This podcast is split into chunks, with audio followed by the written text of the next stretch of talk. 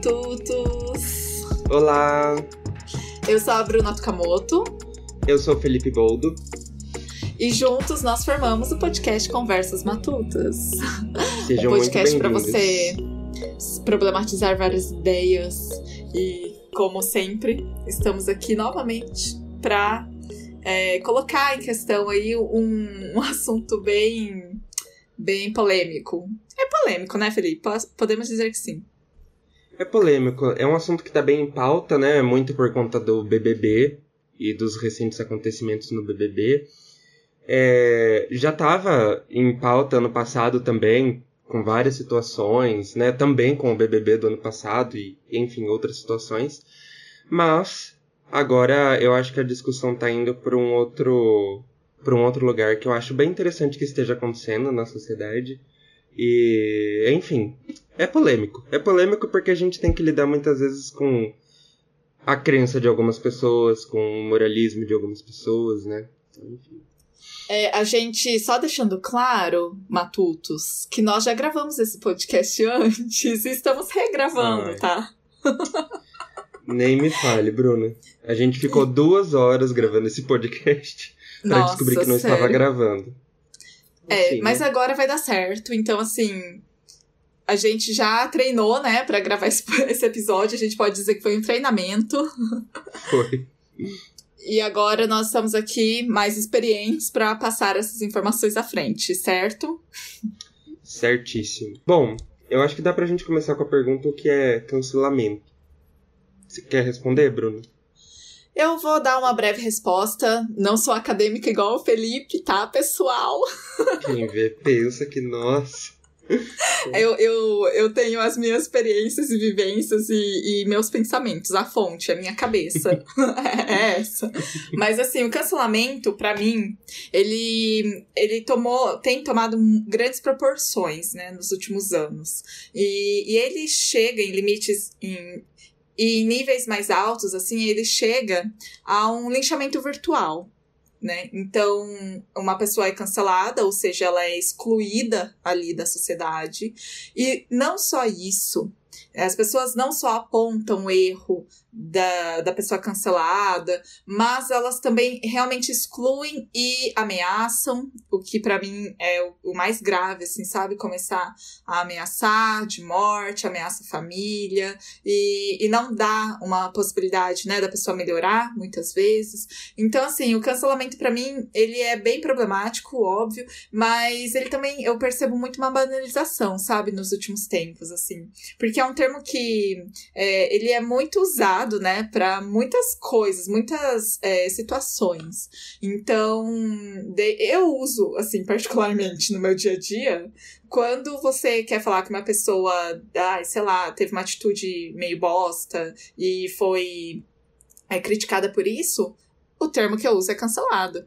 Então eu vejo uma certa banalização, sabe? Eu faço parte dessa dessas, dessa cultura também do cancelamento. Eu acho que é importante a gente falar isso, né, Fê? Porque tudo que a gente vai falar aqui não significa que nós somos os melhores e que nós somos ah, perfeitos. Sim, sim né? com certeza.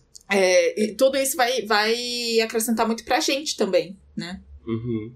Sim, com certeza. E, e na verdade, o termo cancelamento ele surgiu como uma piada, né, Bruna? Mas assim, ele acabou tomando proporções extremas, no sentido de que uh, a militância, principalmente a militância do Twitter, mas no geral acho que a militância, é, algumas militâncias têm essa característica de apontar o dedo pro outro e entender que o outro tá errado e que agora ele não tem mais perdão, não tem mais volta, que é isso que é a característica do cancelamento. É, e isso pode ser muito problemático e a gente vai falar por quê ao longo desse episódio. É, mas realmente, tudo que a gente vai falar aqui, eu acho que merece a ponderação de que, em primeiro lugar, claro, eu, eu dei uma pesquisada aqui em algumas coisas, né? Por exemplo, eu vou usar uma filósofa aqui que vai falar um pouquinho sobre cancelamento. Ai, gente, eu amo essa parte do Felipe, a parte cabeça. Sim. Então eu vou usar essa filósofa para embasar um pouco da minha fala, mas muito também vem da nossa opinião, né, Bruna? Sim. Então, é, muito do que a gente, muito do nosso valor a gente vai colocar aqui. Então, não é, é, assim como qualquer pessoa, né? A gente parte de um lugar, a gente parte de uma história de vida que com certeza influencia as nossas opiniões e que não existe ninguém neutro e ninguém é, que consegue se abster da realidade para poder analisar tudo com neutralidade. Perfeito. Então, não. Então a gente a gente tá bem enviesado aqui, né?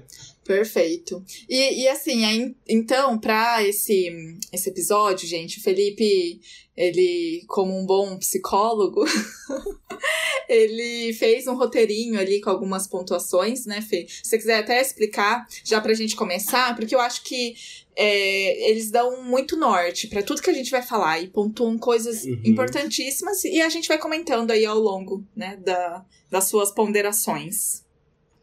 Sim.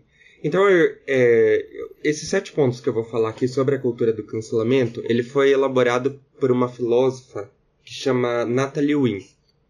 É, e essa filósofa, eu descobri ela por meio de um vídeo da Rita Von Hunt, do canal Tempero Drag, não sei se todo mundo conhece. Mas a, a Rita Von Hunt publicou esse vídeo sobre cancelamento em setembro de 2020. E aí ela apresentou essa filósofa e eu fui me aprofundando. É, e me interessei bastante pelo, pelo que essa filósofa falava, né? Que são sete pontos. E, e aí, a, toda a nossa fala, eu acho que a gente vai nortear ela basicamente por esses sete pontos. Porque ele sistematiza bastante o que, que é a cultura do cancelamento. Ele deixa bem claro quais são os problemas da cultura do cancelamento. Perfeito. Então, o primeiro, Bruna, é que a acusação, quando eu, eu quero cancelar uma pessoa, a minha acusação é uma sentença a minha acusação é realidade. Então, é, a pessoa canceladora, ela esquece que todo ser humano possui um direito básico de presunção de inocência. É, então, a pessoa que é canceladora, ela esquece que todo ser humano ele possui um direito básico de presunção de inocência. É, e isso significa que quando alguém é acusado de qualquer coisa, você é inocente até que se prove o contrário. Então, ah, eu, eu te acusei, Bruna, de um crime, você é inocente até que se prove o contrário. Então, todos os seres humanos têm essa presunção de inocência. E para a cultura do cancelamento, não. Eu te acusei e você é criminosa, né? Então, não tem é, você tentar se defender. Não tem você tentar mostrar o seu lado. Porque senão a gente estaria, digamos assim, é, indo contra a vítima e não necessariamente, né? Então parece que a cultura do cancelamento esqueceu um pouco disso e daí esse seria o primeiro ponto, né? A acusação é uma sentença. É, a sensação que eu tenho muitas vezes é que os canceladores eles chegam com sete pedras na mão né? Então é de uma forma extremamente agressiva esse tipo de abordagem, porque você entende que quando uma pessoa erra, uma coisa é você chegar e falar de, um, de uma forma para ela, né? Apresentar isso de uma forma. Outra coisa é você chegar de uma forma agressiva, já apontando o dedo na cara. E isso é, é extremamente problemático, né? Porque meio que você já fecha as portas para um possível diálogo ali para resolver toda a situação. Uhum pode ser que falem é, pra gente assim, ah, então você quer que a gente fique passando pano é, e tentando educar abusadores, tentando educar pessoas preconceituosas. Eu acho que dá para abordar um pouquinho é, esse ponto mais pra frente, mas não é isso que a gente quer dizer aqui. Não. É, mas, é, mas é muito importante isso que você falou, Bruna, porque, por exemplo, se apontar o dedo na cara de alguém funcionasse, não precisava de psicologia sabe, para mudar as pessoas. Verdade. E então a gente a gente tem que sim cuidar da forma como a gente vai apontar para as pessoas os erros dela. E a gente tem que sim rever os, o conceito de simplesmente cancelar a pessoa, isolar a pessoa do resto da humanidade só porque ela cometeu um erro. Né? Então, enfim, eu acho que essas coisas merecem ponderações. Então, vamos para o segundo ponto, é, que é a abstração de fatos isolados e interpretação superficial. O que, que, é isso? Né? Então, a cultura do cancelamento ela precisa de apreensões rasas e medíocres da realidade, pois assim pode taxar o outro como o suprassumo da maldade na Terra. Então, é, eu, uma pessoa que foi cancelada, né, uma pessoa que teve uma fala preconceituosa, ela é a pessoa preconceituosa e nada mais que isso. Uma pessoa que teve uma fala racista, ela é a pessoa racista e nada mais que isso. Uma pessoa que teve uma fala transfóbica, ela é uma pessoa transfóbica nada mais que isso. Então a gente abstrai aquele fato isolado, define a pessoa com base naquilo e esquece que a pessoa é complexa, que ela tem outros pontos, né? Que ela é um ser humano complexo. E, e é bem complicado isso, assim, porque é, é muito real Tipo, hoje em dia, né, com a internet, isso se intensifica demais, assim.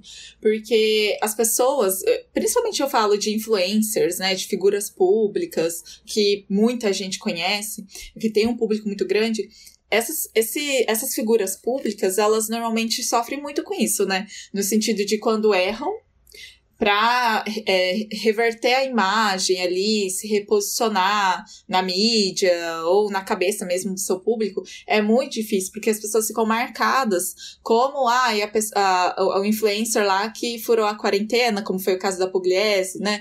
Que falou é, foda-se a vida, enfim, e fica marcado, gente, pra, por um bom tempo, assim, da carreira, se não pela carreira inteira.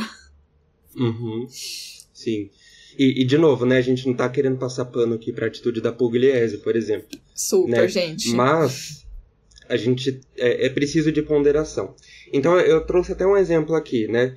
É, há um tempo atrás eu, eu via que a Gabriela Prioli, não sei se todo mundo conhece, é, ela faz vídeos sobre políticas pro YouTube. Ela, às vezes, ela se posiciona assim: ah, olha, é, eu não vou dizer se eu sou de direita nem de esquerda. Eu vou dar minha opinião e aí vocês me definem o que eu sou. E aí ela faz isso. E aí o que, que a cultura do cancelamento faz? Tá cancelada porque isso não é de direita nem de esquerda, logo é de direita. Né? Ah, e sim. isso eu tô falando do pessoal mais à esquerda. Né? Mas o pessoal mais à direita faz a mesma coisa. Então, ah, é, eu até defendo o mercado livre e tal, só que eu, eu acho que o Estado deve é, financiar a educação 100%. Ah, comunista, vai para Cuba, vai para Venezuela. Cara, é? é de um extremismo, assim, total, porque não existe meio termo. É exatamente Não. isso, Felipe. Hoje em dia, ou você é 8 ou 80. Se você é meio termo, ou você é em cima do muro, você não tem opinião própria. Mas assim, é, é muito isso, porque as pessoas taxam, e, e eu mesma, tipo, como estudante da UEL, né, ex-estudante, eu me formei já, passei muito por isso. Só pelo fato de eu ser da UEL, as pessoas, ai, comunista. É comunista. Maconheira. Maconheira. Total. Logo uhum. eu. Nunca nem peguei uma maconha na mão. Mas assim, ai, corre pelado pela UEL, sabe? Tipo, essas ideias que a galera tem.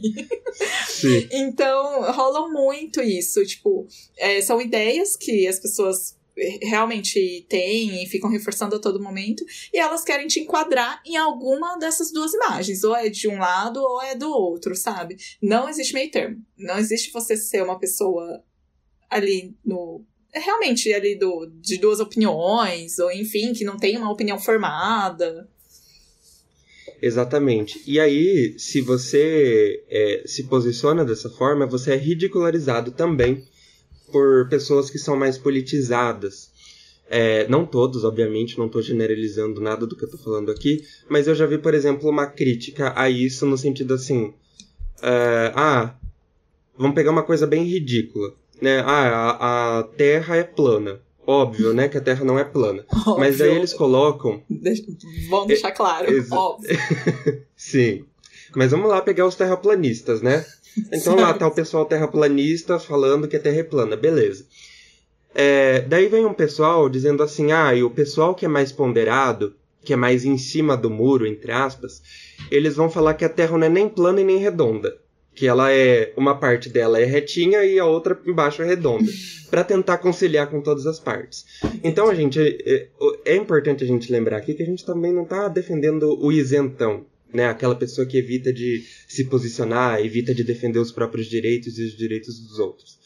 Mas de que o mundo não é 880, né? De que o mundo ele, ele é plural, ele tem várias possibilidades e que a mesma coisa a gente, eu como ser humano, tenho os meus erros e tenho meus acertos, e eu não sou apenas os meus erros. Se eu tiver um erro que, sei lá, é, pode ser muito sério, eu não sou resumido a esse erro. Eu sou mais do que isso, né? Nossa, perfeito. um ser humano complexo.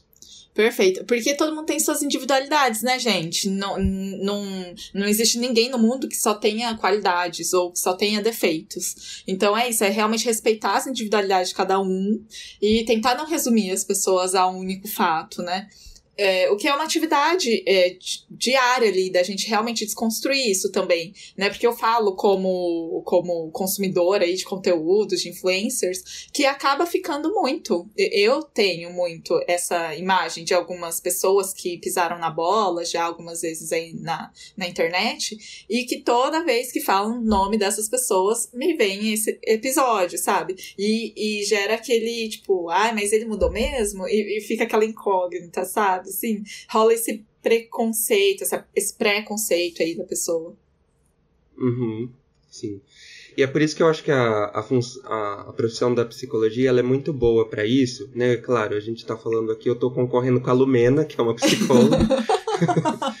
Mas, assim, eu acho que a psicologia ajuda muito você a, a olhar para aquela pessoa e a você a se humanizar no sentido assim, você começa a entender, você começa a entrar dentro da, da cabeça daquela pessoa e a entender a história de vida dela, e você começa a, olha, com base nessa história de vida é até natural que você faça essas coisas, que você pensa desse, que você pense desse jeito. Então você, é, e, e, a gente, né, com as redes sociais, a gente tem perdido cada vez mais esse contato com o outro. A gente, é, na verdade, tem ficado muito mais corajoso para atacar o outro por trás da minha tela do celular mas muito menos corajoso para tentar entender por que, que o outro é do jeito que ele é. Né? Perfeito. Próximo ponto, Bruno, então, é essencialismo. O essencialismo, acho que a própria palavra diz e tem muito a ver também com isso que a gente acabou de falar de abstração de fatos isolados, né? Porque o essencialismo é você é, entender a outra pessoa como como aquilo que você está acusando que ela é, só que em essência. Então, a Bruna, Vamos supor, né, Bruna, que você tem uma fala racista. Certo. A Bruna, ela, ela é racista em essência, ela tem o racismo dentro dela. Ela é uma pessoa odiosa, ela é uma pessoa racista. É, a pessoa que teve uma fala homofóbica, ela é homofóbica em essência. Ela, a, a constituição dela, as estruturas psíquicas dela são é, homofóbicas. Então, é, a gente esquece que, na verdade, a gente forma o nosso psicológico a partir da nossa relação com o nosso ambiente social e cultural. E se quando a gente coloca na relação, a gente tira um pouco dessa explicação essencialista. Mas é engraçado a gente ver que principalmente as pessoas de humanas, né, elas estão muito, estão assumindo muito essa postura de apontar o dedo e taxar outra pessoa, carimbar outra pessoa como alguma coisa específica. Nossa, totalmente. É, porque, assim, normalmente, né, não, não digo que pessoas que não, não estudam cursos de humanas não sejam assim, mas normalmente no curso de humanas, né, que existem disciplinas ali que vão estudar mais a sociedade, enfim, então isso tudo contribui para que a gente tenha mais é, consciência, assim, né, da, é, social, digamos assim, e que, e, e que realmente role essas, esses apontamentos, né? Mas óbvio que não justifica você participar ou fazer parte de uma cultura do cancelamento, de perder aí total noção e controle da situação, né? Mas realmente eu acho que essa postura da galera de humanas aí, entre aspas, vem muito disso, sabe? Pelo menos eu vejo, né, da, da experiência que eu tive ali na UEL, por exemplo, é, eu vejo muito essa realidade. Uhum. É, e eu vim de psicologia, um curso de humanas. É, eu acho que é importante fazer uma ponderação aqui de que todas as críticas que são feitas nos cursos de humanas, elas fazem muito sentido. Elas devem continuar sendo feitas, elas devem continuar sendo estudadas e aprimoradas. É, o problema é, vou até dar um exemplo do que eu vivi na minha, na minha sala uma época, enquanto eu estava eu, eu no curso de psicologia. É, tinha um, um dos estudantes que ele começou, ele entrou no curso, ele tinha algumas falas homofóbicas ele tinha algumas falas preconceituosas. É, e a postura do pessoal desconstruído, que deveria ser, não, essa pessoa está fazendo psicologia, ele vai estar aqui cinco anos com a gente, então a gente tem que conversar com ele, a gente tem que tentar entender por que, que ele pensa isso e a gente tem que tentar colocar o nosso lado. A postura desse pessoal foi linchar ele no, nas redes sociais. Puts. Ficar lá, colocando milhões e milhões de comentários, tentando converter ele pro nosso lado, digamos assim. É, e ninguém mais queria falar com ele durante muito tempo. Entendi. Então eu não troco uma ideia com ele. Eu não falo com ele. Sabe o que tá acontecendo com a Juliette, que aconteceu com a Juliette no BBB? No não sei se começo, você né? tá assistindo, Bruna. É, Sei. isso. Então, no começo a Juliette, ela é meio sem noção às vezes, né? Ela é meio entrona, ela fala as coisas meio meio esquisitas, assim, de- em alguns momentos ela é assim inconveniente. Só que aí todo mundo começou assim, ah, sai, não fala comigo, né? Daí um, um pessoalzinho começa a fazer isso, um pessoalzinho mais popular começa a fazer isso, né? Carol Conká, Nego Di, esse Que pessoal são que- artistas, né? Conhecidos aqui Exato. fora e tal. do camarote. Eles começam a fazer isso e por eles terem essa é, já essa pegada, essa admiração do público, eles levam os outros que estão meio ali. Será que eu não gosto da Juliette? Ah, mas o pessoal lá não tá gostando, eu vou ter coragem de me aproximar dela, já que aquele Perfeito. pessoal mais legal não tá gostando, né? Então a gente acaba isolando a pessoa que a gente cancela. Isso é muito Rola sério. totalmente um julgamento ali também, da galera que não, não, não tá no meio do, da treta, mas que vê, né, pessoas, tipo, super conhecidas, que tem um puta reconhecimento aqui fora, tipo Carol Conká, e acabam indo do lado, mais pro lado dela, entre aspas, aí, né, de realmente não dar oportunidade pra outra pessoa falar, e, e, enfim, eu acho que esse lance aí, Felipe, que você comentou, né, das pessoas é, apontarem o dedo e isolarem, é, é muito é muito dolorido, né, ver uma situação dessa, assim, porque isso não resolve. Já começa por aí. Isso não vai resolver. Né? Isso significa que a gente precisa ter paciência 100% do tempo? Eu falo por mim, eu não tenho paciência 100% do tempo. E, e até, né, as situações aí que eu sempre passo, no meu TikTok especialmente, que eu trago pautas e assuntos sobre racismo antiasiático, eu não tenho paciência pra muita coisa que eu recebo ali, sabe? Mas assim, Uhum. É, é isso, é, é aos poucos também essa, essa, esse lance de educar, de conscientizar. E, e você tem que estar tá aberto ali, pelo menos minimamente aberto, pra explicar algumas coisas para as outras pessoas, sabe? Eu acho que dessa forma de, de isolar não é muito o caminho. Eu acho não, tenho certeza, na verdade.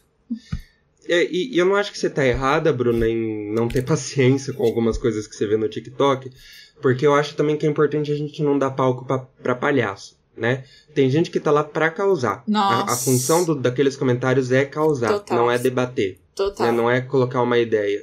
Não é uma fala sem, sem querer escapou alguma coisa meio errada, né? É. Não, e não é uma pessoa também que tem uma dúvida sobre o assunto ou que tem interesse, né, em entender mais. É uma pessoa que já tem uma opinião formada ali, que não vai mudar, que acha mimimi, que, enfim. Nossa, gente, olha, estou gravando esse vídeo hoje, um dia que estou muito puta com o TikTok, porque estou recebendo desde ontem um monte de comentários escrotíssimos lá. Mas enfim, vida que segue, né? A gente segue firme. Não, é, é diferente, por exemplo, uma vez eu estava assistindo uma palestra de um professor, e um professor bem velhinho, já tem uns 80 anos, e, e ele foi falar alguma coisa sobre homossexualidade, e ele falou homossexualismo. Ah, Né? sim. E a gente sabe que o sufixo ismo, né, ele remete à doença para homossexualidade. E aí um monte de gente ficou, gente, que homofóbico, não sei o que. Gente, calma, ele- não era a intenção dele ser homofóbico ali Sim. né? É uma coisa de uma pessoa de 80 anos, essas discussões começaram muito mais fortemente agora, então é importante a gente analisar a intenção das pessoas, né? É, e aí, no, no caso do TikTok, por exemplo, essas pessoas escrotíssimas que, que escrevem nos seus vídeos, que eu já vi alguns comentários, é, elas são pessoas querendo causar, elas são pessoas querendo te ofender. Nossa, né? E aí eu-. Não vale dar pau. É, não. E, e, assim, isso é muito, é, é muito importante, Felipe, trazer essa questão aí, esse exemplo que você trouxe, porque muitas, muitas atitudes racistas, homofóbicas, atitudes não, falas, né? Falas, atitudes, é, Jesus. Muitas falas racistas, homofóbicas, enfim, elas vêm de uma ignorância, vêm de uma pessoa que não entende é, o que é machismo, o que é racismo, o que é homofobia, né? Algumas já estão ali inseridas nessas discussões, mas é, é muito comum, né, Felipe? A gente mesmo, eu mesma, nossa, tenho algumas falas que poderia gerar cancelamentos aí, porque eu tô em processo de aprendizado, né? Uhum. Então, acho que o mais importante também é isso, né? É você é, estar aberto, a pessoa que for cancelada, no caso, estar aberto a realmente melhorar, a escutar as críticas e, uhum. e melhorar aí, né? Sim. Você falou uma coisa muito importante, Bruna, que é eu sou uma pessoa em processo de desconstrução, em processo de evolução.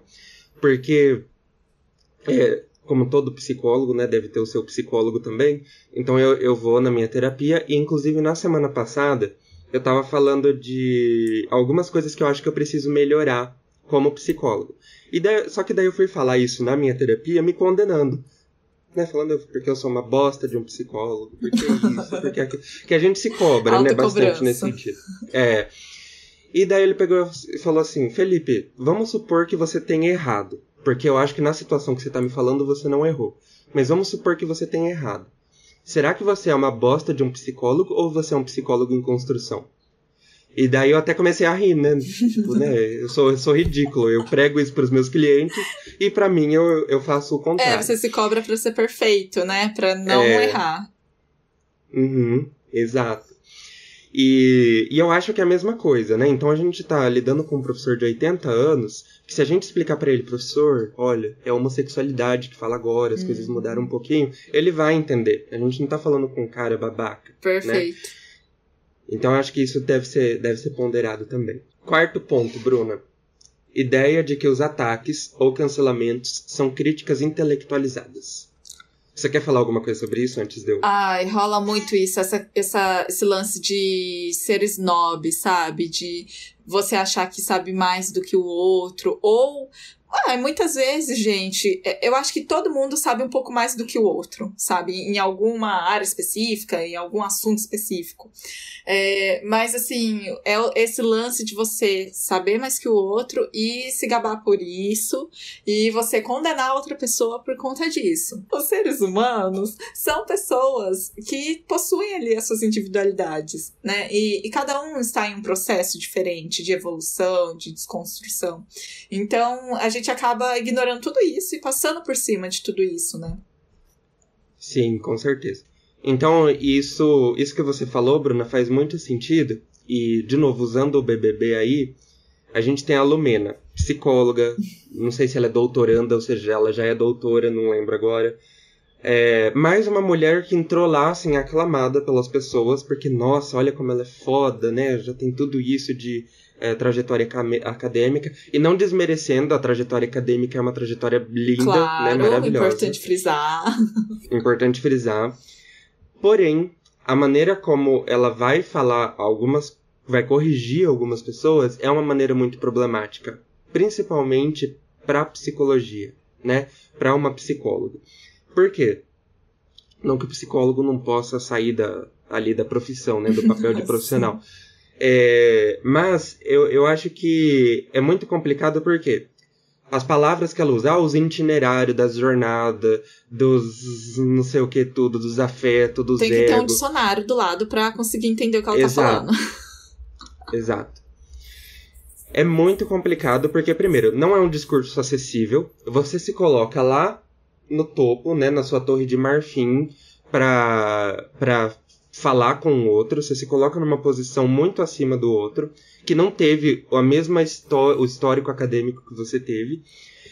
É, e além disso, você, por, por ter esse histórico acadêmico, você é uma figura de autoridade. E sendo uma figura de autoridade, você pode acabar acuando outras pessoas que não têm me a mesma história que você. Eu lembro muito da Carla, né? Não aqui falando, nossa, coitadinha da Carla e tal, até porque ela tem acesso a muitos privilégios que outras pessoas não têm. Mas a Carla, ela começou a chorar no BBB porque ela achou que ela estava errada, né? Ela, gente, é, tá acontecendo uma coisa aqui que eu sinto que eu tenho que pisar em ovos, eu não tô entendendo mais nada, eu não tô entendendo o que vocês estão querendo dizer, eu não tô entendendo o que, que vocês estão chamando de preconceito. E aí, é, as pessoas que não tiveram essa jornada acadêmica que eu, por exemplo, estou começando a ter a Lumena já tem e outras pessoas por aí já têm, essas pessoas que não tiveram isso, elas começam a se sentir menos, né? E elas começam a achar que elas estão erradas, quando muitas vezes elas não estão. Perfeito. Né? Ou se elas estão erradas, elas começam a se sentir um lixo de ser humano porque o outro foi lá e falou desse jeito com ele. É, é, o problema ali da Lumena, eu não tenho assistido todos os dias BBB e tal, mas é impossível não acompanhar, porque os TikTok, os Instagram e hum, é, 80% do conteúdo é BBB. Então, assim, eu acho que a forma como a Lumena faz a abordagem ali é muito complicada, sabe? Tipo, porque ela vem já na postura de impor é, de uma maneira agressiva, apontando o dedo. Então, essa forma, né, como a Lumena faz toda a sua abordagem ali com as pessoas dentro da casa, realmente dá a impressão de que ela tá no pedestal e que as pessoas. É, enfim, é, gera toda, toda essa, essa sensação, né, de que você tá 100% do tempo errado. E como a fala da Lumena é cheia dessas, desses termos técnicos, né, mais acadêmicos, mais difíceis é, é complicado. Como que você vai questionar, sabe? Eu não sei, eu tento me colocar no lugar das pessoas ali dentro do, da casa do BBB. Eu acho que eu também ficaria um pouco receosa, assim, sabe? Parece que eu tô sendo colocada contra a parede e, e é isso. Uhum. Sim. Me lembra, sabe quem? O, o professor Girafales. Nossa! Né? o exemplo, né? É ótima referência, Felipe. Agora você foi, ó, lá longe. Mas sabe por quê? O professor Girafales ele chega numa vila onde as pessoas não têm o mesmo nível de instrução que ele. E aí ele começa a usar umas palavras difíceis pro seu Madruga, que não que o seu Madruga seja uma pessoa que não tem inteligência, ele tem muita inteligência, você começa a ver isso no Chaves, mas é, ele não sabe falar, usar aquelas palavras acadêmicas do professor Girafales. E daí você chega com essa postura para uma pessoa que você claramente sabe que não fez a mesma jornada que você. E aí né? Então é, é, é muito problemático isso, realmente. E, e acaba, de novo, elitizando um conhecimento de pessoas que estudam e criticam justamente a elitização do conhecimento. Nossa, né? sim, sim. E essa pauta da, do, da informação mais acessível a todos, ela é muito atual, né? Então vai contra uhum. o próprio discurso. Exato. Tem uma frase que ficou bem famosa no, no Facebook esses tempos atrás, que é toda crítica sem empatia só serve para dar aquela amaciada no ego, né? Nossa. Então, super isso. Eu, eu acho que. Eu, eu não gosto muito de falar ego porque não tem muito a ver com a minha perspectiva teórica, mas eu acho que dá para entender bem o que, que eu quero dizer com isso. É, eu acho que a gente deve levar essa frase sempre muito no horizonte, assim, né? Você pode criticar uma pessoa, você pode apontar os erros de uma pessoa. Só que se você não tiver empatia por ela, é melhor você ficar quieto. Porque aí você vai estar tá fazendo só algo para parecer uma pessoa intelectualizada. E não sei se isso é muito legal. É, não é, não é. Aquelas que. É uma pergunta retórica, eu sei que é. É. Mas tudo bem. Que bom, Bruna. Ainda bem que a Bruna topou. Ainda bem que a Bruna respondeu Ainda bem. Ainda bem que eu respondi, gente, porque senão vocês iam ficar com essa dúvida, matutos. Eu tenho certeza disso. com certeza. Ponto 5. Dentro da cultura do cancelamento não há perdão. O que, que você acha disso, Bruna?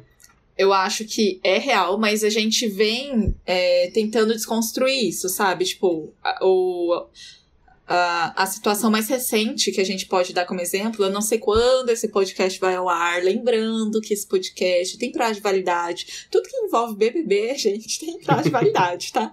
Mas assim, a situação mais recente aí do BBB foi a saída da Carol com K. Né? E eu vi um movimento na internet muito bacana de realmente dar a oportunidade dela é, aprender com os erros, sabe? Tipo, de, ok, gente, a gente conseguiu fazer com que ela saísse do BBB, né? Eliminamos a Carol com cada do BBB, é, agora é a hora da gente não atirar pedras, porque ela também teve uma postura, e aí eu não sei, né? Não vou entrar nesse mérito de ah, foi assessoria ou não foi, enfim, independente disso. Uhum. Ela teve a postura de assumir os erros dela ali, na, nos programas em que ela participou, em que ela foi entrevistada. Então isso já mostra um primeiro passo, sabe? E, e aí eu acho que fica muito esse aprendizado mesmo, porque eu vi figuras públicas, tipo, muito conhecidas mesmo, sim. colocando ali nas redes sociais é, esse, esse movimento, né, de tentar acolher a Carol com K e, e dar uma segunda chance mesmo. É, porque normalmente na cultura do cancelamento não existe, né? Não existe. E, e assim, eu, eu vejo um movimento na internet que é você vai lá nas redes sociais de uma pessoa destruir a pessoa, né? E, e, isso é muito complicado porque, gente, por mais que você esteja ali por trás da, da tela do seu celular não, tá, não esteja vendo a reação da outra pessoa, ela é continua sendo uma pessoa, ela continua tendo sentimentos. Daí tem muita gente que falou assim, ah, porque a Carol com K não chorou, logo ela não está arrependida. Gente, sabe, não é porque eu choro que a outra pessoa vai reagir da mesma forma. Sim. Então, assim, cada um reage de uma maneira. A Carol com K, não tô aqui passando pano pra ela, mas a Carol com K, ela tem uma história de batalha muito forte. Ela sempre foi. É, ela sempre aprendeu a ir por embate, porque senão ela não tinha conquistado tudo que ela conquistou. E ela teve muitos erros sim no BBB. Eu, por exemplo, não gostaria de ser amigo dela, né? Mas. sinceramente. É, bom, é, sinceramente, assim, sabendo da, da dissimulação que ela tem em alguns Super. momentos, não gostaria de ser amigo dela. Agora, é, ela é uma pessoa que tem a subjetividade dela, tem com certeza a família dela, ela tem o filho dela. E ela pode aprender, ela pode querer mudar, ela pode se desconstruir para mudar. Eu vi, Bruna, não sei se você chegou a ver, muita gente falando, ai, porque ela é narcisista. Ah, né? sim. Ai, porque ela é psicopata. E assim, eu, não sei se eu vou estar tá quebrando aí o mundinho de muitas pessoas, mas narcisismo e psicopatia são termos muito sensacionalistas são muito é, utilizados de forma sensacionalistas pela mídia e a psicologia, no geral, não entende essas coisas dessa forma. Né? Uhum. A gente sempre vai entender o ser humano como complexo, a gente sempre vai entender o ser humano em contexto, né? Então nunca como psicopata, nunca como uma essência psicopata, nunca como alguém narcisista em essência. Né? É, é não, é, é, que o termo psicopata também é super banalizado, né? Tudo para as pessoas, uhum. ah, é psicopata, é psicopata. E eu Exato. realmente também me incomodo muito com isso. Não sou da área de psicologia, nem entendo todas essas nuances, mas eu me incomodo como pessoa mesmo, porque eu vejo que é muito banalizado. E uhum. até nesse, nesse, sentido de erros, Felipe, é, eu gosto muito eu acho que muito por eu trabalhar nessa área de comunicação, né? Eu gosto muito de acompanhar os, os famosos aí que são cancelados, né? E como eles lidam com essa gestão de crise depois, sabe? Uhum. Tipo, o BBB mesmo, ano passado, eu acompanhei muito a, a Bianca Andrade, a Boca Rosa, quando ela saiu do BBB, as entrevistas que ela deu, a, a postura dela. E tanto que, assim, ela se deu tão bem no sentido de assumir os erros, de ah, não, gente, não tem como, né? Algumas coisas, tipo, você tem que assumir. É para mim, o primeiro passo é, é assumir, sabe? Quando te apontam. É, não tentar ficar encontrando justificativas. E para ela, isso, seja por interesse ou não também, mas isso trouxe um boom no negócio dela, nela como uhum. pessoa e como empreendedora aqui fora. Mas eu vejo muita gente ainda hoje que é cancelada, sofre um puta cancelamento porque realmente foi racista ou teve uma fala completamente problemática, etc. E vai lá gravar o videozinho, né, pra se pronunciar e falar, ai, gente, mas não era minha intenção, eu não sou racista. E, e eu acho que esses é, esses argumentos, eles já caíram por terra, assim, sabe? Eu, particularmente, já fico. Bro... Eu brocho quando eu vejo um, uma, um vídeo, assim, um pronunciamento começando dessa forma. Porque muitas vezes, realmente, não é a nossa intenção ser racista. Mas a gente é, a gente vive numa sociedade racista. Então, assim, é, é realmente essas atitudes, sabe? de. Eu nem sei se tem muito a ver com, com o ponto que você tinha colocado, que agora eu já esqueci, mas essas atitudes, elas também acabam colaborando muito, sabe? Para você re realmente mostrar humildade e, e essa vontade de melhorar. Uhum. É, eu, eu acho que você demonstrar vontade de melhorar é essencial, assim, para para você ser acolhido, né? Não dá pra gente ficar aqui criticando a cultura do cancelamento também e ficar defendendo gente tipo o Bolsonaro.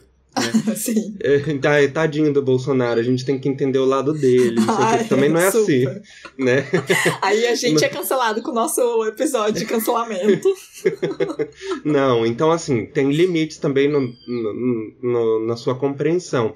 Eu acho que a gente deve colocar limites, inclusive pro tanto de vezes que a gente perdoa alguém, é, pro tanto de, de vezes que a gente compreende o lado de uma pessoa.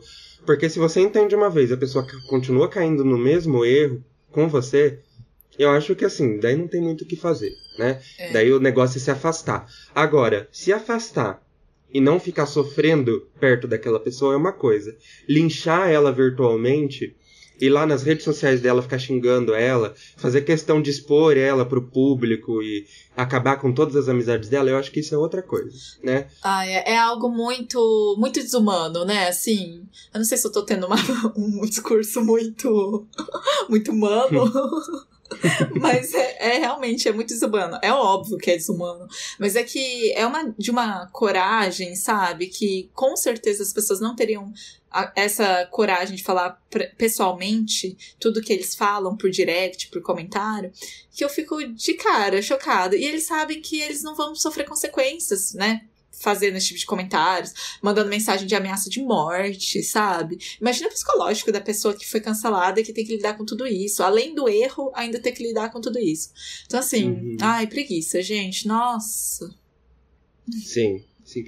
Não, e eu, eu fico pensando o que que passa na cabeça de uma pessoa e o quão vazia é a vida de uma pessoa pra ir na rede social de alguém pra ir lá ficar xingando ela. Gente, por quê?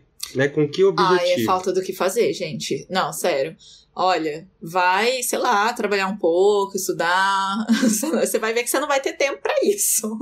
Assistir uma série, qualquer coisa, sabe? Mas em que objetivo você vai xingar uma outra pessoa? Parece que sente prazer de ver o outro sofrer. E, e é muito isso, né, Fê? Tipo, como é superficial isso. Você ir xingar Gente, não vai. Vai. Eu, acho que essa pergunta também, tipo, vai agregar alguma coisa pra pessoa você ir lá e xingar? Muito pelo contrário, na verdade, né? Porque as pessoas são muito maldosas. óbvio. É uhum. É outra coisa óbvia que eu tô falando nesse episódio.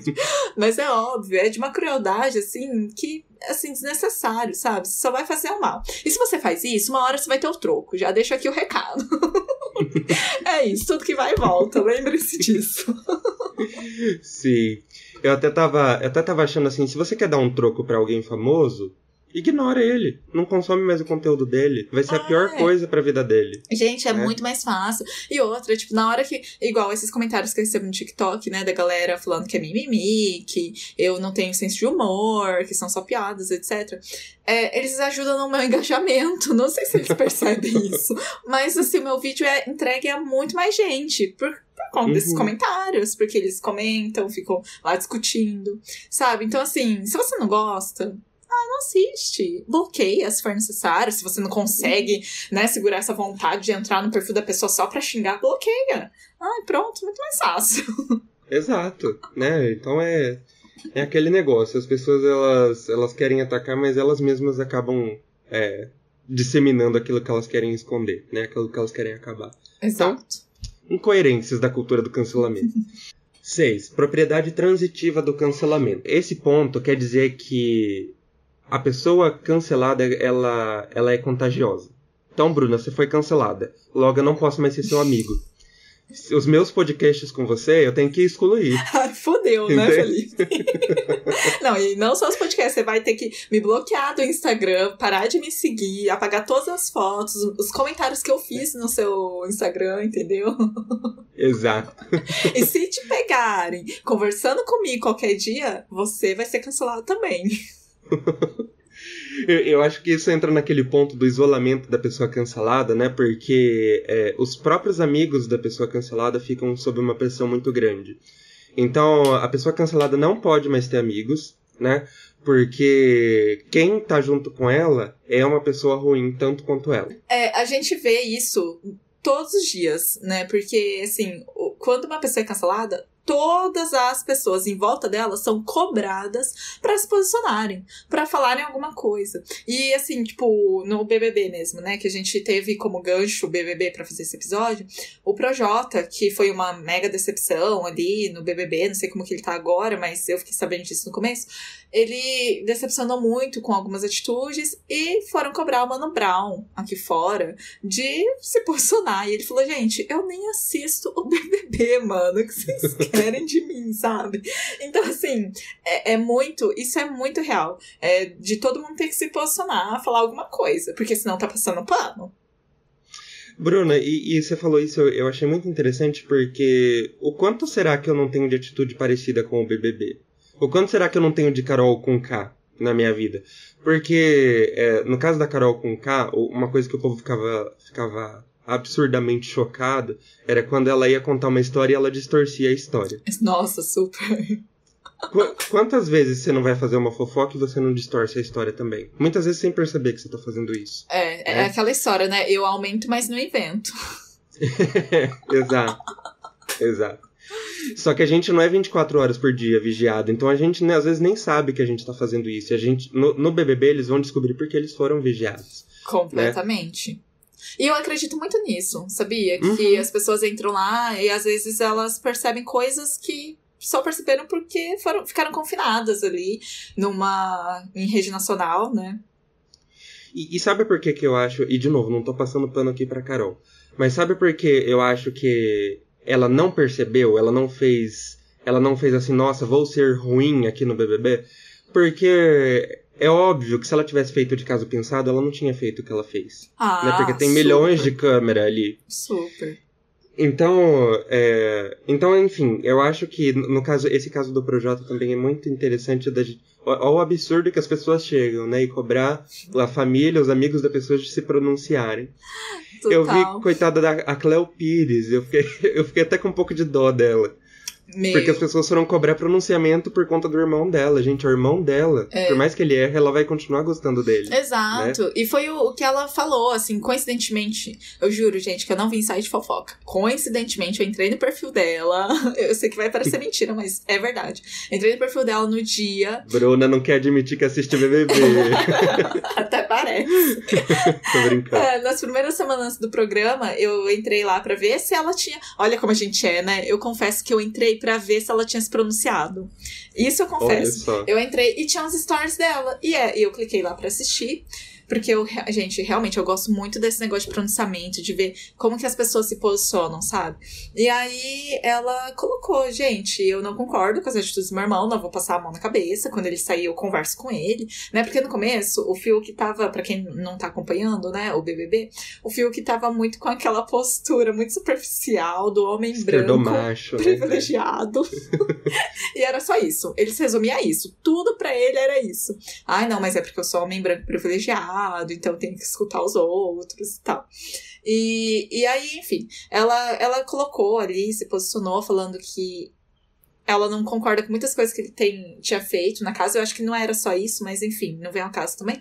E que ela não vai deixar de ser irmã dele por causa disso, ou amar ele por causa disso. Mas que ela vai fazer o papel dela de quando ele sair conversar. Então eu acho que é isso, sabe? Assim, tipo, é, eu ser amiga do Felipe, por exemplo, não significa que nós sejamos duas pessoas extremamente iguais. Que os meus defeitos sejam os dele também, sabe? Uhum. Ou que ele passe pano pra mim, ou eu passe pano pro Felipe.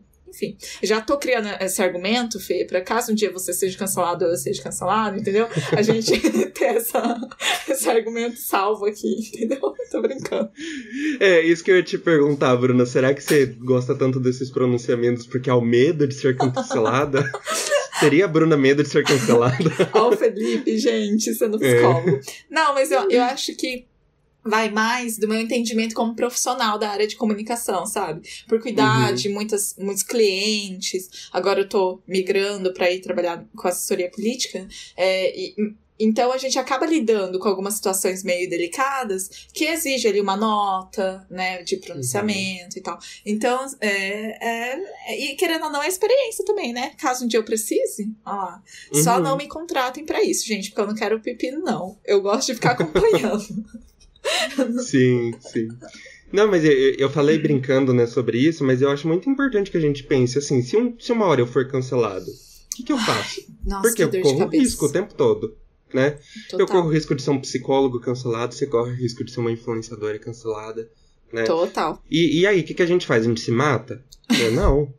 É, não, né?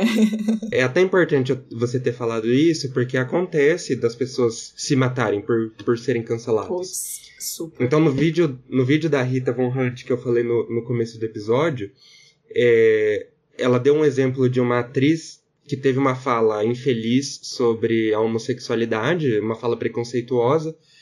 É, e o pessoal do Twitter caiu em cima dela, linchou ela realmente, assim, chamou ela de tudo quanto é nome. No dia seguinte ela se matou, né?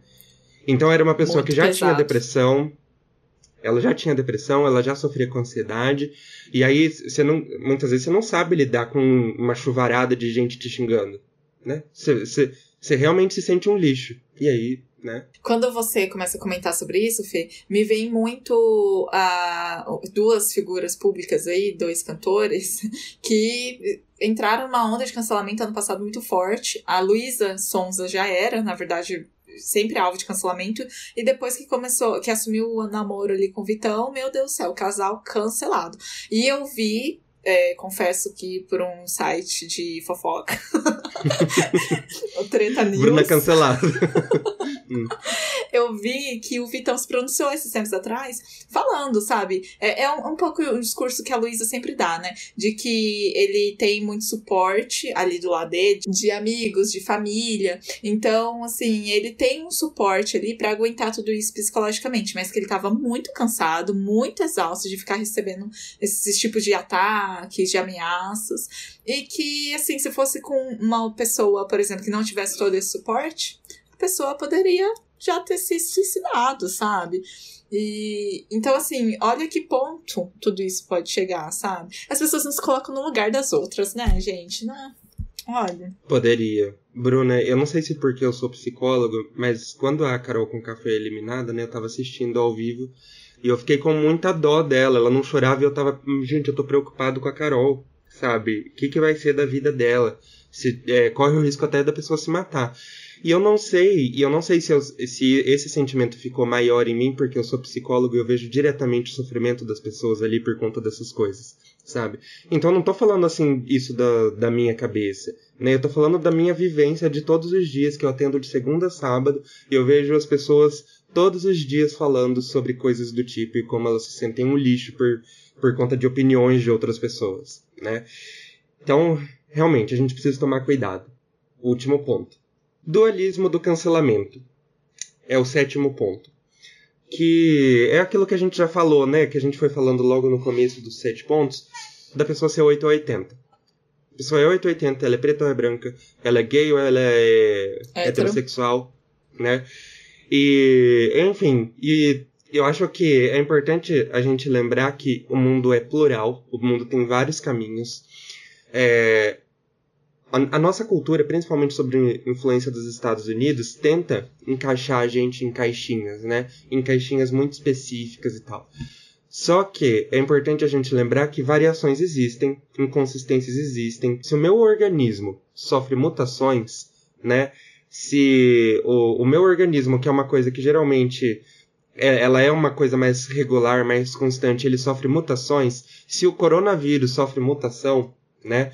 Então, o que dirá de, de coisas psicológicas que são muito mais abstratas? O que dirá da minha personalidade? O que dirá de comportamentos? Então, tudo isso sofre variações. E o que, que eu quero dizer com isso? Eu quero dizer que o mundo não é 880, que o mundo não é dualista. O mundo ele tem diversas possibilidades e eu ainda faço uma brincadeira de que essas diversas possibilidades se misturam, né? elas se cruzam. Então, não, não, não dá pra gente ficar preso num caminho ou no outro. A gente tem que entender que é, as pessoas são muito mais do que aquilo que elas estão mostrando, né? Com e, certeza. E eu tô falando isso no lugar de psicólogo, que por mais que eu seja psicólogo e entre ali na intimidade das pessoas, ainda assim eu não conheço 100%. tudo que ela pode me oferecer. Sim. Não conheço. É, é muito complicado, porque como que a gente vai. A gente, em sociedade, né, se relacionando com pessoas amorosamente, mas em amizades, família, a gente tenta criar ali um filtro, né? Tipo, é difícil você se mostrar 100% quem você é e tudo mais. E aí, até coincidentemente, né, a gente tá falando muito do BBB aí nesse episódio. O BBB, por exemplo, mostra muito essa, essa pluralidade. São 20 participantes ali que são têm histórias de vida totalmente diferentes, personalidades totalmente diferentes e que tem que se conviver ali durante uhum. alguns meses, algumas semanas. Gente, não, não é fácil, sabe? Realmente Não é fácil. Mas a gente tem que se relacionar, porque senão a gente vive numa bolha, a gente vive no nosso mundo e é isso. E acaba que a gente não consegue atingir pessoas de fora, né? Exato. Exatamente. Então, Bruna, esses foram os sete pontos, né, do, sobre o cancelamento. Eu vou só passar por cada um pra gente dar aquela fechada, né, nesse, nesse ponto. Então, primeiro ponto que a gente falou sobre a acusação ser uma sentença, né, a, a, aquilo que o cancelador fala para o cancelado é real e não tem questionamento sobre isso. É, o segundo ponto, abstração de fatos isolados e interpretação superficial. Então, usando o exemplo, né, se a Bruna teve uma fala homofóbica, ela é homofóbica e nada além disso. Terceiro ponto, essencialismo. Se a Bruna teve uma fala homofóbica, em essência ela é homofóbica, né? Então ela é, a gente caracteriza ela somente pela, pela homofobia que ela teve em um momento muito específico. O quarto ponto, ideia de que os ataques ou cancelamentos são críticas intelectualizadas. Quinto ponto, dentro da cultura do cancelamento não há perdão. Sexto ponto, propriedade transitiva do cancelamento, que é o, né, a pessoa que foi cancelada ela é contagiosa e o dualismo do cancelamento, né? Ou você é cancelado ou você é fada sensata. Então é, é isso que são sete pontos do cancelamento é, formulado aí pela filósofa Natalie Wynne. E aí, Bruna, eu tenho uma pergunta, né? Ah, meu Como Deus, medo. Gente... Não, uma pergunta meio retórica, mas pra gente ir refletindo sobre. tá. Como que a gente fortalece a cultura do cancelamento? E o que a gente poderia fazer para não fortalecer a cultura do cancelamento? É, eu acho que é, o fato da gente fortalecer, só o fato da gente estar inserido aí num, numa realidade, né, do, da internet, de intolerâncias e tudo mais, a gente já meio que fortalece aí toda essa cultura do cancelamento.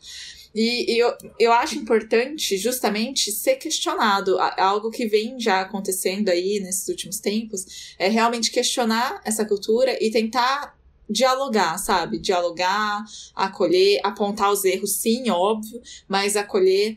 E, e até algo, eu não sei se tá muito relacionado a isso, mas algo que me veio aqui na cabeça, enquanto você tava comentando, é que existe muito o medo, e isso ficou muito claro no BBB também, é, existe muito medo da, da gente ser cancelado. Então, pra uhum. gente evitar ser cancelado, a gente acaba não expondo as nossas opiniões ou se posicionando de alguma forma com medo de ser interpretado ou medo de falar alguma merda, sabe? Uhum. E, e é muito problemático, porque ah, muitas vezes a gente deixa de ser quem a gente é, né? Entre aspas aí, pra pra, por puro medo, né? Medo de ser linchado virtualmente, enfim.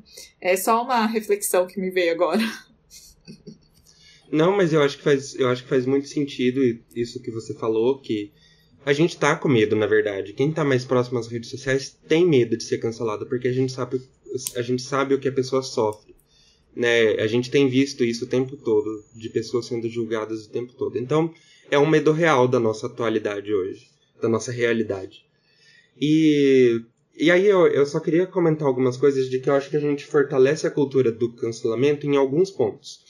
Né? Tipo, o, o primeiro é quando a gente se engaja numa militância, numa causa, não por conta da causa em si, mas por pressão social. Né? Ou por querer é, parecer intelectualizado, ou por querer ganhar um milhão de, do, um milhão de reais no BBB, né? Porque a gente sabe, ah, esses assuntos estão em altas, então agora eu que nem acredito muito nisso vou lá e fico militando em cima do negócio. Né? E eu acho que um outro ponto é que eu escrevi aqui, eu vou ler, né? Presume culpa e inocência não se baseando em fatos, mas por empatizar ou antipatizar com os atores envolvidos.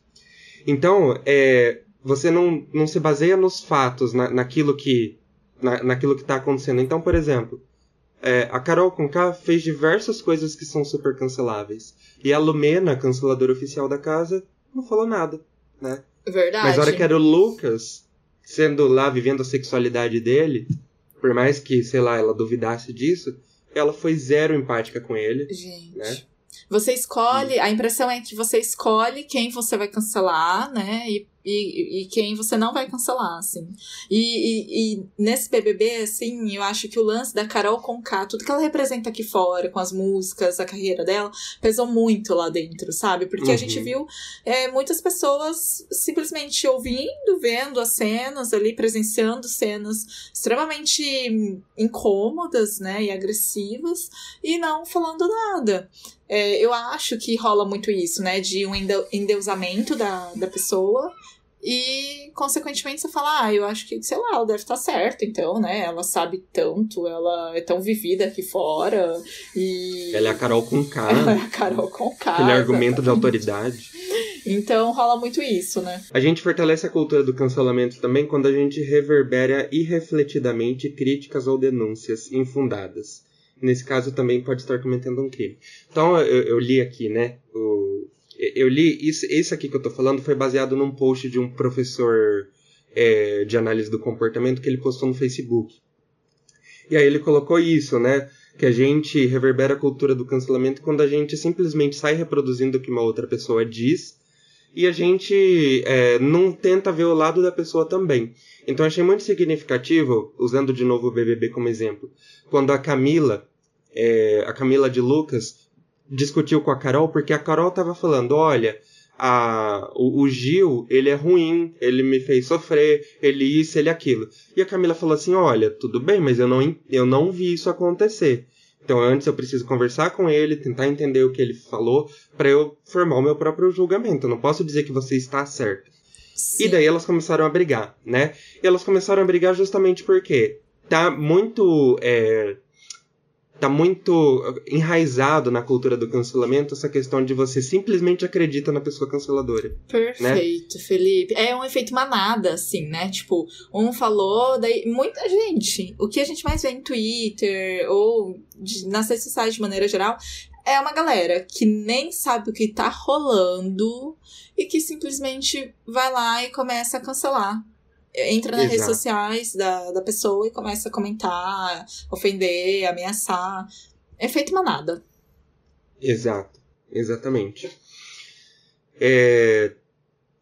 Bom, um último ponto, né? Você fortalece é, a cultura do cancelamento quando você se cala diante de situações que sabe serem injustas por medo de ser o próximo cancelado. Aquilo que a gente falou, né? A pessoa cancelada ela é contagiosa. Sim, é, é e a, esse medo é real, né? Para quem cria conteúdos na internet, trabalha com internet, ou nem na internet, não precisa nem estar na internet, mas na mídia de maneira geral, é um risco ali que você está correndo 100% do tempo. Exato. É, ah, e tem um último ainda que você fortalece a cultura do cancelamento quando você encoraja o deixa disso, entre aspas, quando as vítimas do cancelamento buscam reparação. Então, assim, aquela, aquele fato da, da pessoa não, não ter perdão, né? Então, uh, não tem perdão. A pessoa tenta lá, tá tentando lá se justificar e você falando, ah, é da boca para fora, né? E, e, e, de novo, eu acho que o ponto aqui não é você passar pano para as pessoas, não é você justificar as atitudes das pessoas, mas é você tentar ver se a pessoa tá realmente arrependida do que ela fez, é, você tentar entender o lado dela, porque às vezes de fato você interpretou mal o que ela tentou fazer. Você não é, é, uma pessoa perfeita, então você também pode ter interpretado mal. Eu acho que a gente tem que sempre se colocar nesse lugar também de que eu posso interpretar errado alguma coisa que uma pessoa falou. Sim, né? verdade. Com certeza. Porque senão a gente fica sempre colocando, ah, mas eu, eu. Não, eu não quis falar isso, né? Eu não quis falar isso, ah, mas você não quis falar, mas foi o que você falou. E daí a gente vira numa discussão sem fim. Não, eu posso entender errado também, da mesma maneira como você pode se explicar mal e, e, e ser cancelado, né, por conta disso. Então, enfim, eu acho que é importante a gente, de novo, empatizar com as pessoas. É, pra gente não fortalecer a cultura do cancelamento, a gente tem que ouvir as pessoas. Não é ficar sendo feito de trouxa. Então a pessoa erra com você várias vezes e se tá lá perdoando e ouvindo. Não. Mas eu acho que a, a cultura da internet ela tá cancelando no primeiro erro, né? Ela não dá nem tempo de você errar várias vezes para saber se você vai ser cancelado. Exatamente. Porque assim, você dá uma segunda chance pra pessoa, para ver se a pessoa, né, melhora, evolui. E realmente, se a pessoa já pisou na bola várias vezes, eu, pra mim é uma pessoa que não tá afim de melhorar. É uma pessoa que não. É, é, claro que também, gente, não é por isso que ah, vão ameaçar ela de morte, então, né? Óbvio. Acho que é isso. A gente dá uma segunda oportunidade e para quem sempre erra, é. A gente não. Ah, se você não gosta da pessoa, não consome conteúdo não fale. dela. Simples, né? É, eu acho que o brasileiro ainda tem muito uma, uma justiça de fazer justiça com as próprias mãos. Então eu tenho que ver essa pessoa sofrer. É uma justiça muito moralista, assim. Então a pessoa errou, agora ela tem que sofrer também. E, gente, Perfeito. isso faz a gente ganhar o quê? Né? Você fazer a pessoa sofrer também. Eu não vou perder a minha oportunidade, Felipe, de soltar uma das minhas frases de efeito aqui, né? Do Pensador UOL. Porque na primeira gravação que a gente fez, eu soltei assim umas cinco frases de efeito que são super Pensador UOL, mas que condizem com a nossa conversa. E você falando isso, me veio muita frase de Mahatma Gandhi, que diz o seguinte: olho por olho e o mundo ficará cego. E, e, é muito isso, né? A gente sempre tem essa ânsia de fazer justiça com as próprias mãos, pagar na mesma moeda. Só que até onde isso vai levar a sociedade a uma melhora, sabe? E uhum. então, assim, complicado, né? É realmente a gente fazer essa reflexão. E com essa frase de efeito da Bruna, a gente encerra. Tô brincando, gente. Mas é bem isso, Bruna. Eu acho que a frase, por mais que, que ela seja uma frase de efeito, eu acho que ela é muito didática. Pra, pra gente entender vários pontos. Eu, inclusive, eu não sei porque as pessoas estão tão preocupadas em falar frases de efeito. Eu acho que talvez elas estejam preocupadas por conta do, dos coaches, né, que apareceram Sim. aí. Ah, Total. se você perdeu o ônibus, seja o seu próprio ônibus, sabe? Exatamente. Eu acho que as pessoas estão com medo de parecer coaches. Mas eu acho que as frases de efeitos, elas cumprem uma função didática também. Né? E inclusive elas podem ser fáceis de lembrar para você ir se policiando, né? Para você ir, ir se entendendo. Sim. Ai, que bom, então, eu achei essa então, frase ótima. Eu, eu, eu vou aproveitar e falar mais algumas aqui. Olha, Presta atenção, gente. Quando você uhum. aponta o dedo para uma pessoa, lembre-se que tem quatro apontados para você. Ai, essa Bruna, é essa não. Tá essa é cancelada. ah, essa não. É essa você não merece nem perdão. É, não, aí eu, eu vou regaçar demais. Bom, então acho que a gente conseguiu resumir super bem, né, Fê? Uh, bom, não sei se foi muito resumido, porque aqui deu uma hora e quinze de gravação. Com a edição acho que vai dar menos, né? Espero. Mas assim, a gente conseguiu resumir, porque poderia rolar aí uma conversa muito maior, muito mais longa. Então uhum. a gente tentou trazer todos os pontos que envolvem a cultura do cancelamento para de uma forma resumida aí, de uma hora, né, para os nossos matutos. Então, eu sugiro, é uma sugestão bem modesta, mas eu sugiro que quem está aí assistindo a gente ou ouvindo, né, o podcast, compartilhe o nosso podcast para as pessoas, para os amigos, para a gente realmente levantar essa discussão, essa conscientização, sabe? E poder melhorar como sociedade. Sim. E até, gente, porque é, eu e a Bruna sempre vai tentar trazer é, conhecimentos novos aqui, desconstruções novas o tempo todo. É, e, esse, e esse projeto, né, nosso Conversas Matutas, ele vem muito nessa pegada de passar conhecimentos que a academia, a psicologia, as ciências humanas estudam de uma forma acessível. Então vocês podem ver aqui, né, às vezes pode ser que eu trago aqui umas, umas filosofias, umas coisas assim mais embasadas, mas a gente sempre tenta trazer da forma mais acessível possível, né? Porque justamente a gente quer ver esses assuntos sendo disseminados, porque eles são muito importantes pra gente. Então, se você quiser dar uma ajuda pra gente conseguir disseminar isso, a gente ficaria muito agradecido. Isso, compartilha aí, ajuda nós. ajuda nós. Ai, gente. Não, e é muito legal que realmente o Felipe traz todo essa, esse embasamento teórico. Como vocês podem perceber, realmente é só ele que faz essa parte. E aí e a gente transforma aí de uma maneira mais fácil, né? Tipo, pra, pra gente não ser uma lumena da vida. E ainda bem que tem a Bruna, gente, porque senão é perigoso eu, eu ficar igual a Lumena, achar que tá todo mundo entendendo o que eu tô falando e eu falando dos itinerários, das jornadas e ninguém entendendo nada. Né? Ai, gente, é que o Felipe é uma pessoa muito estudada, né, meu querido? Meu querido. Você tem mestrado, tá terminando aí o mestrado, então assim, uma pessoa super estudiosa, muito culta. Não, mas nem tanto também. Sabe o que, o que eu acho que acontece? É, a minha vida é tá falando de psicologia, porque eu atendo, como eu disse, isso ficou muito intensificado na pandemia. Então eu atendo de segunda a sábado, como eu falei. Então eu tô ali tentando entender as pessoas e falando com elas sobre isso. É, e o meu meio social é, é de psicólogos, né? Eu falo com psicólogos. E além disso, a pandemia fez com que o meu círculo social de pessoas que não são da psicologia ficasse muito restrito. Então eu tô Entendi. o tempo todo pesquisando sobre psicologia, falando com as pessoas sobre psicologia e, e conversando com psicólogos. E daí o meu vocabulário ele fica muito né, pode ficar muito psicológico. psicológico. E... é, fica mais robusto. Sim, sim. Mas não assim, nossa, o Felipe é, é superior, nem nada disso. Nem quero me ver nessa posição. Eu quero ser considerado uma pessoa acessível. Pelo amor de Deus, Felipe, não vai fazer você é. ser cancelado. Não vai se cancelar. Eu não quero ser uma lumena da vida. Ai, mas então é isso, gente. Espero que vocês tenham curtido aí esse episódio, né? Esse, essas conversas matutas realmente que a gente teve aqui hoje. E, gente, muito obrigado por terem ouvido até aqui. Para quem tá no YouTube, por ter assistido até aqui. E até a próxima. E, e não se esqueçam de matutar sempre. Sempre. Beijos. Ah, sigam a gente nas redes sociais. Muito obrigada. Beijo. Tchau. Tchau.